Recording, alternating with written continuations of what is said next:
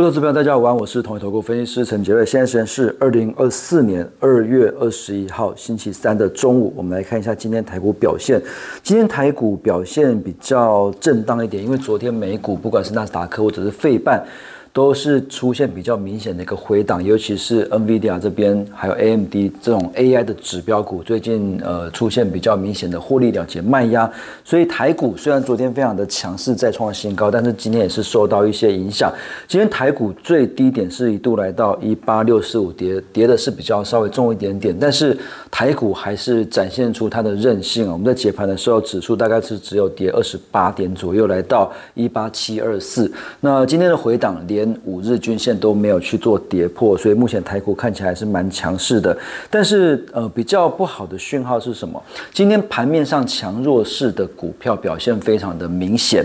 呃，强的股票很多，光通讯的股票很强，重电的股票很强，所以呃，像是光盛啊、华泰啊、新通、市电、讯星、KY、呃、通家、上全、窗户这些股票都很强，强势的族群还是表现的非常的优异，但是弱势的族群哦，其实很多都是比较。呃，主流的族群，像是这个信华是跌了将近八 percent，那致远创意都跌了超过四 percent，那另外世星 KY 股王也是跌了二点八 percent，联勇这两天很强的股票今天也回档跌了二点五 percent。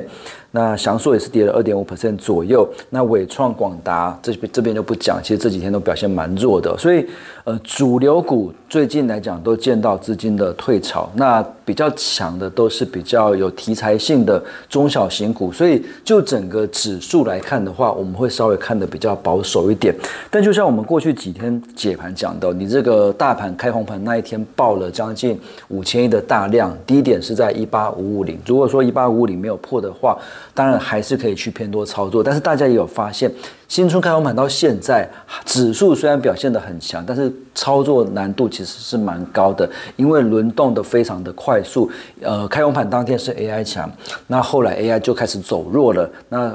突然又这个高高股息的股票强，那呃最近又轮到光通讯的股票强啊，重电的股票强，所以其实轮动的速度是非常快的，其实并不是这么的好掌握，所以我们会觉得说，如果你是比较大部位或波段操作的投资人，我们觉得可能呃会稍微建议保守一点。那重点是什么？重点就是今天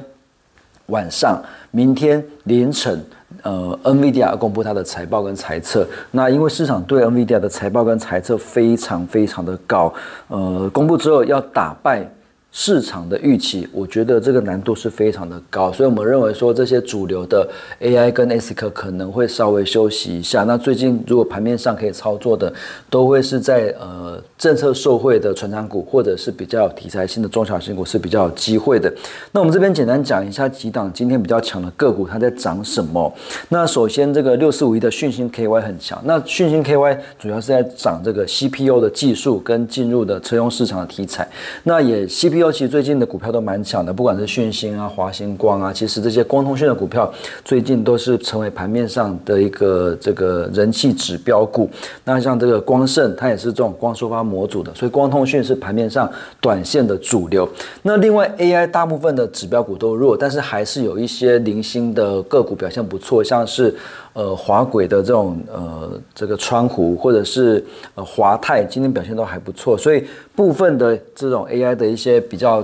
呃次要的股票，其实反正最近有有一些补涨的一个力道出来。那另外就是强的股票，还有像是这个折叠手机，折叠手机哦，前前两天因为呃苹果 iPhone 手机。呃，停止开发折叠手机，所以造成那一天隔天之后，新日新、兆利或者是富士达其实都重挫。那现在又传出说，呃，整个折叠手机目前看起来，呃，苹果好像